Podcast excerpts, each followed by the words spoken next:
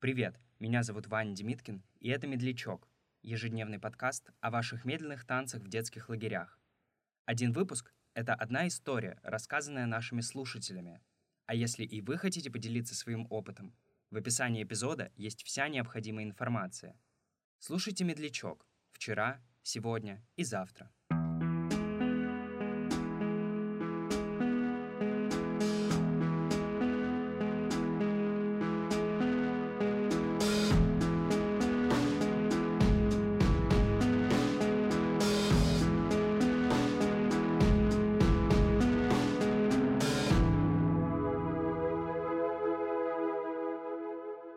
Лагерь я очень любила. Ездила туда в свое время 6 лет подряд в один и тот же лагерь, в одну и ту же смену. Помню, были эти неловкие оглядывания на дискотеках, но каких-то медляков за все это время я особо не припомню кроме последней смены. Мне было уже 14 лет, вот только исполнилось. И в лагерь я поехала уже с тем ощущением, что у меня в городе уже был парень. Это была моя первая любовь. Мы разъехались на лето, и я ужасно скучала по нему. Но, тем не менее, в лагере мне понравился еще один мальчик. А он был такой высокий, блондин, и мне казался ужасно симпатичным. И я с ним как-то начала общаться, хотела привлечь его внимание. Он был в соседнем отряде, в самом старшем. И мне льстило, что он начал обращать на меня внимание. Там начался какой-то, не знаю, подростковый флирт, какие-то щекотания, улыбки. Наверное, в какой-то момент он неправильно считал эти знаки и подумал, что я хочу чего-то большего. И как-то я проснулась ночью, и он сидел в моей кровати.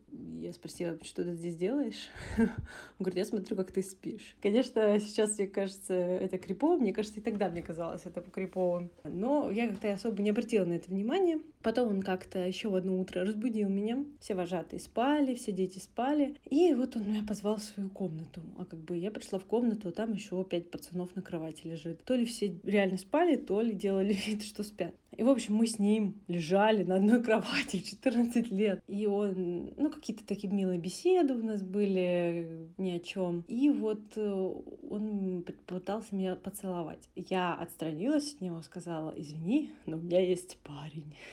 Мне было так неловко ему сказать. Я почему-то, видимо, все время хотела ему об этом сказать, но не знала, когда ему об этом сказать. И вот, значит, был подходящий момент. Он как-то растерялся, я ушла в свою комнату, и на утро он ко мне подходит, выкатывает мне такую обиду, вот, мол, я воспользовалась его чувствами, и как же так, я вот так жестоко поступила. Я даже не знала, что ему ответить на это, потому что мне казалось, что в моем поведении не было ничего предусудительного, хотя на самом деле не знаю, чего мне хотелось от него или не хотелось ничего. И вот где-то через пару дней после этого эпизода была дискотека, вот начался медляк, и я смотрю, он из другого конца зала идет прямо на меня. Я иду прямо на него, и мы встречаемся, как в кино, в центре. Мне кажется, все вокруг на нас оглядываются. И там играла эта песня Насти Задорожной. Но все равно я буду, буду тебя любить. И это уже был такой медляк, почти обнимашки, то есть такой уже взрослый медляк. И потом, на, мне кажется, в финале, где-то на какой-то кульминации, он берет меня на руки и кружит. И это был такой вот прощальный медляк. Мы оба чувствовали, что